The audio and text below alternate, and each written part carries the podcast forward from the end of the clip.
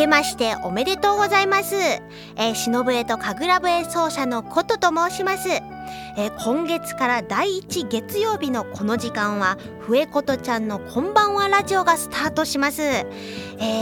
ー、私がそのパーソナリティを務めさせていただきますことちゃんなわけなんですけれども、えー、実はですねもうラジオ番組させていただけるのが本当に嬉しくってですね私はもう本当に長い間何年もの間ですねいつかラジオ番組をやってみたいやってみたいとずっと思ってたんですね、えー、2016年最初にこの夢が叶いまして本当に嬉しい気持ちでいっぱいです。えー、この番組ではですね私が演奏する笛ですとか、えー、いろんなことをですねまたコーナーにも盛り込んでおりますので皆さん是非楽しみにしていただけたらと思っております。えー、この番組は屋根で守り床で支える防水材床材のパイオニア田島ルーフィングの提供でお送りします。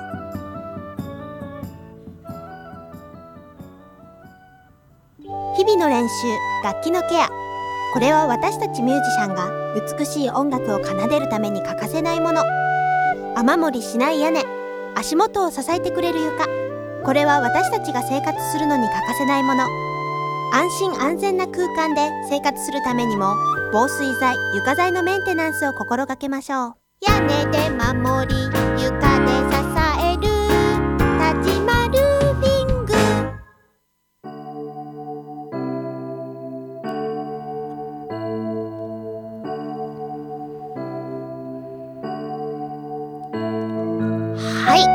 今回第1回目の放送ですからちょっと私の自己紹介いろいろさせていただきたいなというふうに思っております。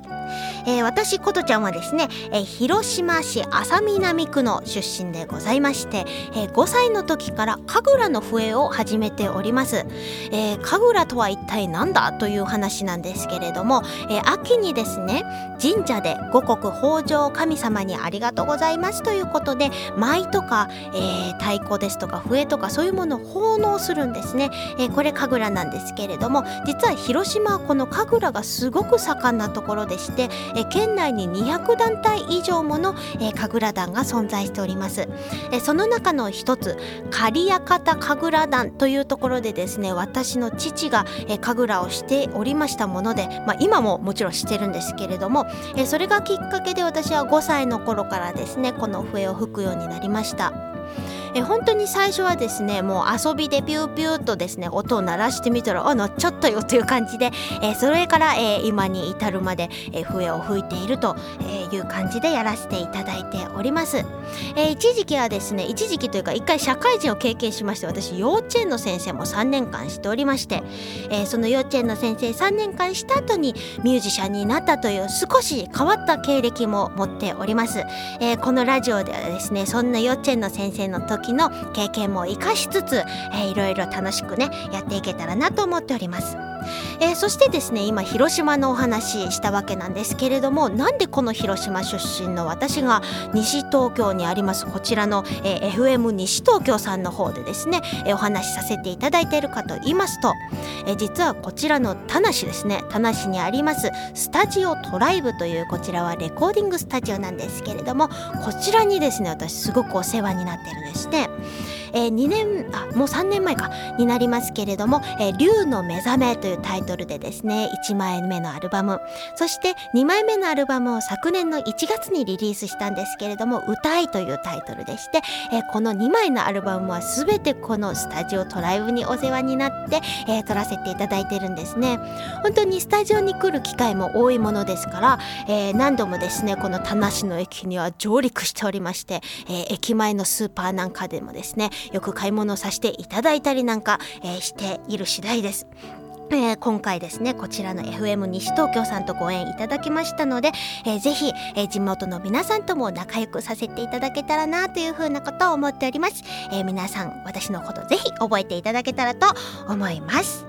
えー、それではですねそろそろ、えー、曲を聴いていただきたいと思うんですけれども「えー、星から星へ」というタイトルの曲をお聴きいただきます。これはですね自分で作った曲なんですけれどもあのアミというですね宇宙人が出てくるえー、っとアミ小さな宇宙人という、えー、小説があるんですね、えー、このお話を元にして作った曲なんです、えー、ベドリートという小学生の男の子とこの小さな可愛い宇宙人アミが2人で一緒にスターシップに乗って宇宙を旅しているところをイメージして作った曲です。それではお聴きください。星から星へ。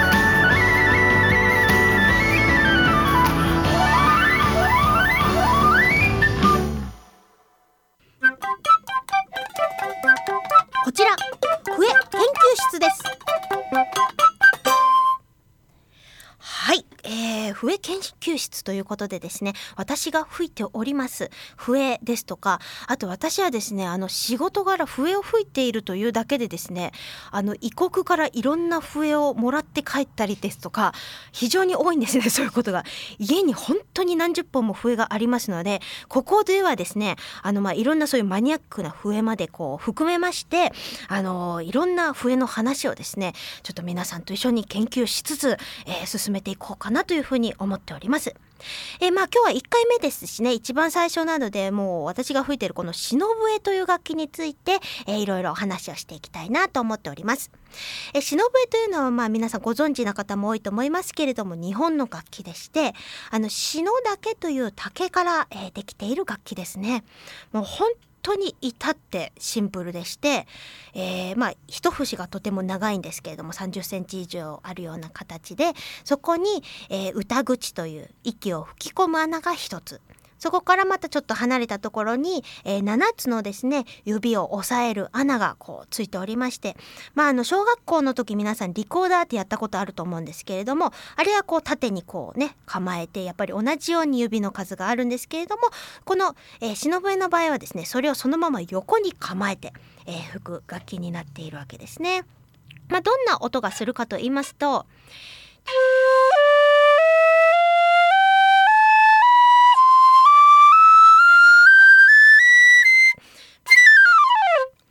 感じでですね、まあ、この2オクターブとそれからもう半分もうちょっと高い音域も出るという風な形の楽器になっております。そしてですねこの笛なんですけれども頭に番号が振ってあるんですね。漢数字で番号が振ってあるんですけれどもこれは、えー、今吹いたのは8と振ってあるんですね、えー、これは何の番号かと言いますとキーが決まっているんですね。例えばあのよくハーモニカの人がこうなんか楽器をですねこうパッパパパ取り替えてですねあのキーが変わることにその楽器を持ち帰って吹き替えてるじゃないですか。それと一緒でですね笛もですねこの頭についてる番号で、えー、いろいろな、えー、キーが出せるというふうなことになってるんですね。番号が増えれば増えるほど一度ずつ音が上がります、えー、番号が減れば減るほど一度ずつ音が下がります。えー、今吹いたのは8本でですねこれ割とスタンダードで、えー、C のキーなのでねドレミファソラシドということでよく吹かれる笛なんですけれども、えー、続きましてはちょっと変わった笛吹いてみたいと思います。一本上司ですね、え8から1なので、え下がっていきました。今度は F 管になるわけです。ちょっとどんな音がするか吹いてみましょうね。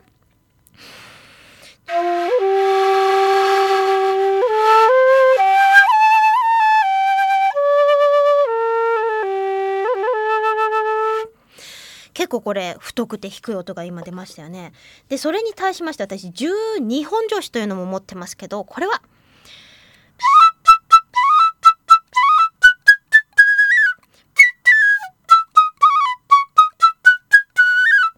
いう感じでですねこれすっごいちっちゃいですね。さっきの一本上司に比べると半分以下のサイズになっておりましてすっごく細くてすごくちっちゃい楽器なんですね。まああの笛の奏者というのはですねこうやってキーが変わるごとに笛を持ち替えて、えー、演奏するという風な形に、えー、なっております、えー、次はどんな話が飛び出すのか、え次回のお話も楽しみにしていてください。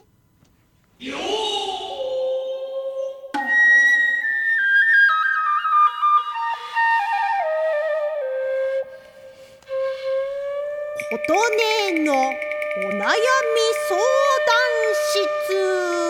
室。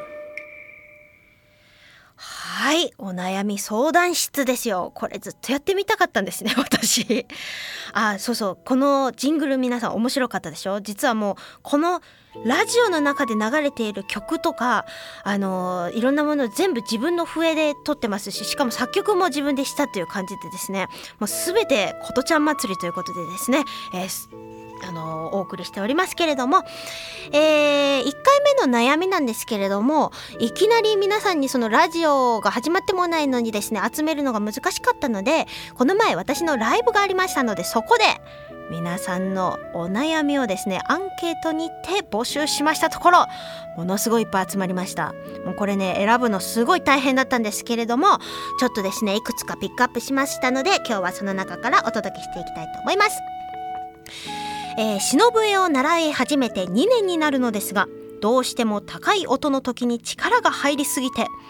高音が続くと腕や顎が痛くなり一曲吹くと疲れます。どうしたら力が抜けますでしょうか？ペンネーム M さんという方から届いております。ありがとうございます、えー、これいい質問ですね。本当にね笛を吹いていらっしゃる方なんですね、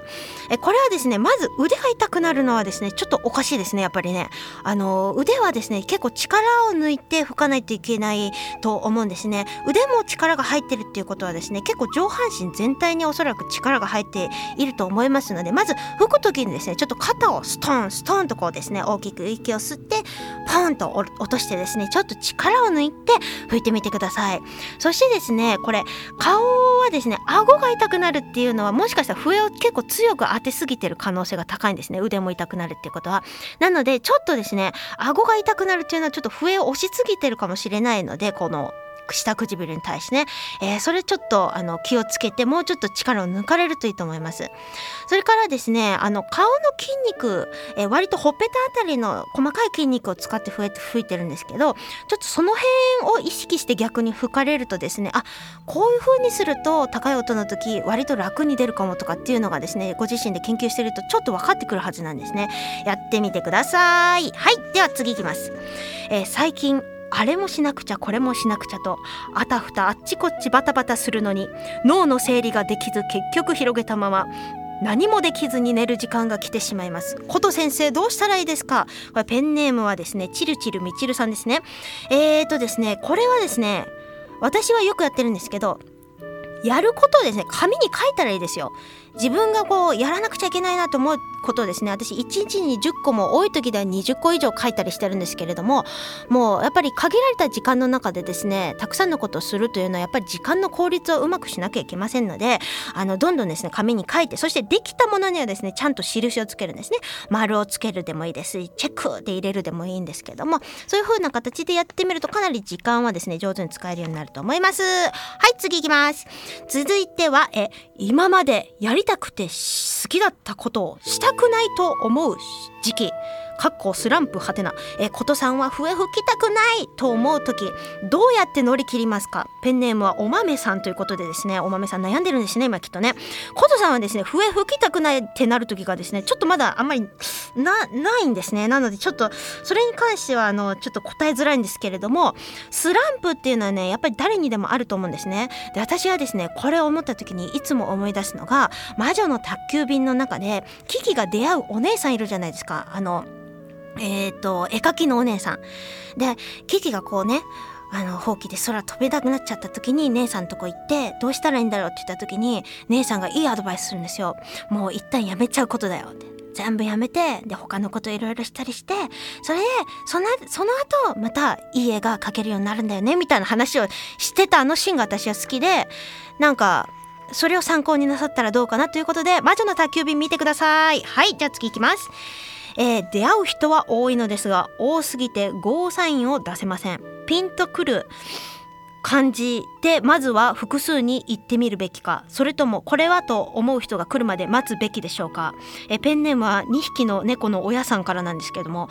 これはあの恋愛の相談と受け止めていいんですかね。多分そうですよね。えー、っとですねこれはですねあのー、待つべきかどうかとかってその前にですね自分の理想を一回よく考えた方がいいですよ。あの自分の理想をですねまずね何十個でもないので紙に書き出してその中でさらにあこれがいいかなと思うものをですね最終的にまあ3つぐらいまで絞り込んでですねそれをどっか紙に書いておきますと大体その後すぐにですね自分の理想の方が現れますのでいろいろ悩む暇もなくその人のことが大好きになるという現象が起こるのではないでしょうか。はいじゃあ次行ってみます、はあ、人とうまく話せません。話が噛み合わなくて悩んでいます。えー、ことちゃんのように上手に話せるでしょうか？えー、これは H さんからの、えー、質問というかね相談ですね。そうなんですね。でもね私思うんですけど人とうまく話せません。話が噛み合わない噛み合わない時点でその人との相性があんまり合ってないんでしょうね。本当にその人と話したくてあなたは話しているのかなっていうことを思うんですよね。あのもうちょっと自分の好きな人といる時間を大切にしてあの楽しい時間を取られると悩みも減るんじゃないですかねと思います。はいじゃあ次に行ってみたいと思います。えっ、とあこれもちょっと話系ですね。人の話を聞くのが苦手で。えー、この人は何を話しているんだろうと、えー、考えているうちにどんどん話が進んでしまいもう一回話してというと聞いてなかったのと怒られてしまいます。どうしたらいいでしょうか？ペンネームすずめちゅうちゅうさん。あこれどうしたらいいんでしょうね？でも話が分かんなくなる瞬間に止めてやっぱ聞いた方がいいですよその場で。あの随分過ぎてから聞くとやっぱり誰でもイラッとしちゃうと思いますのでね気をつけていただけたらと思いますけれどももうあっという間に時間が来てしまいました。もっといっぱい紹介したかったんですけれども。でえっ、とですねこの、えー、お悩み相談ですね、えー、皆さんからも今後メールにて募集したいと思っております。え、今からメールアドレスを言いますのでこちらまでお願いします。EGAO、え、数字で842アットマークウエスト東京 .co.jp までお送りください、えー、たくさんのお悩み、えー、お待ちしております。琴音のお悩み相談室までお寄せてくださいね。それでは続きましては、えー、昨年出した歌いアルバムの中から、えー、1曲冬のぴったりの曲をお届けしたいと思います。雪。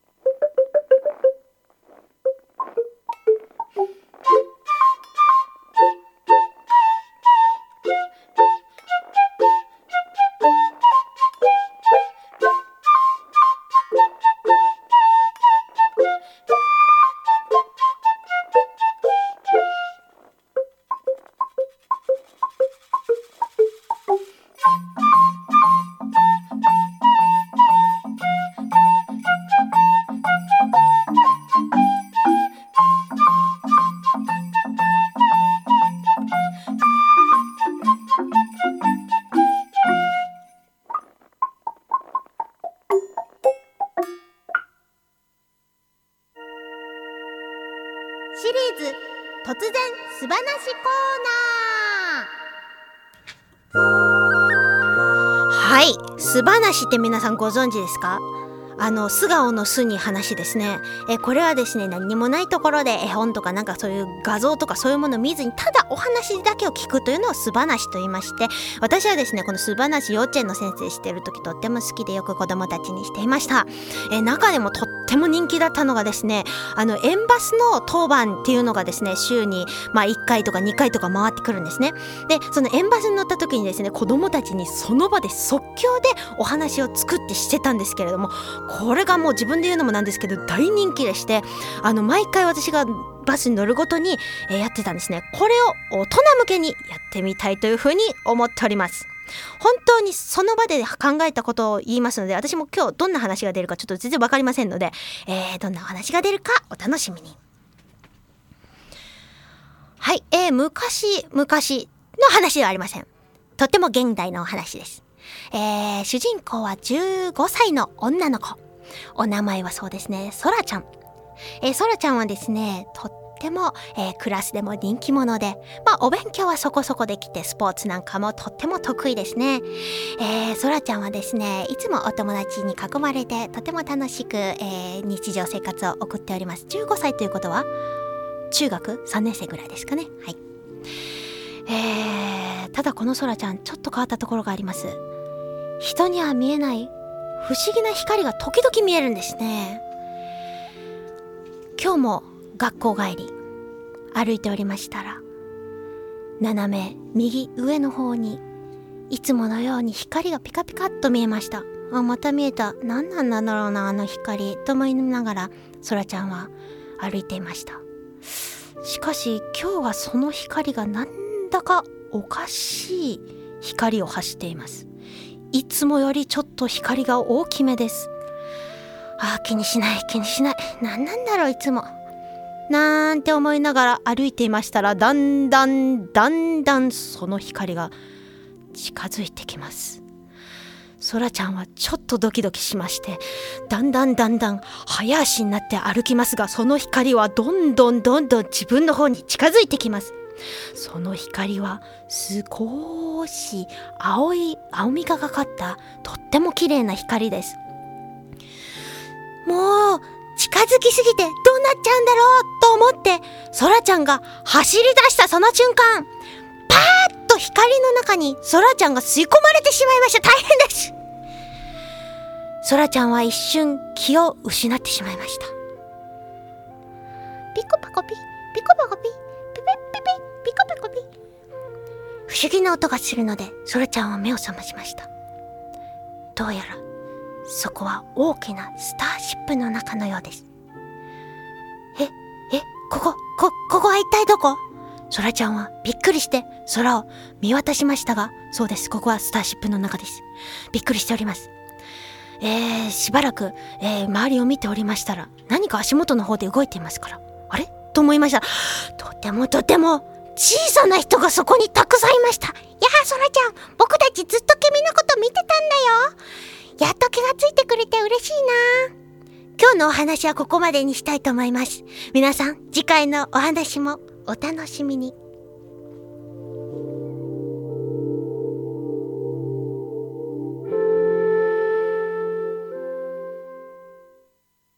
時を超えて受け継がれる優しいハーモニー。心に残るメロディーは日常生活を豊かに彩ります。強い日差しや雨から私たちを守る屋根。滑ったり転んだりしない安全な床。何気ない毎日を確かに見守る防水剤床材は安心安全な暮らしを守り支えてくれます。屋根で守り床で支え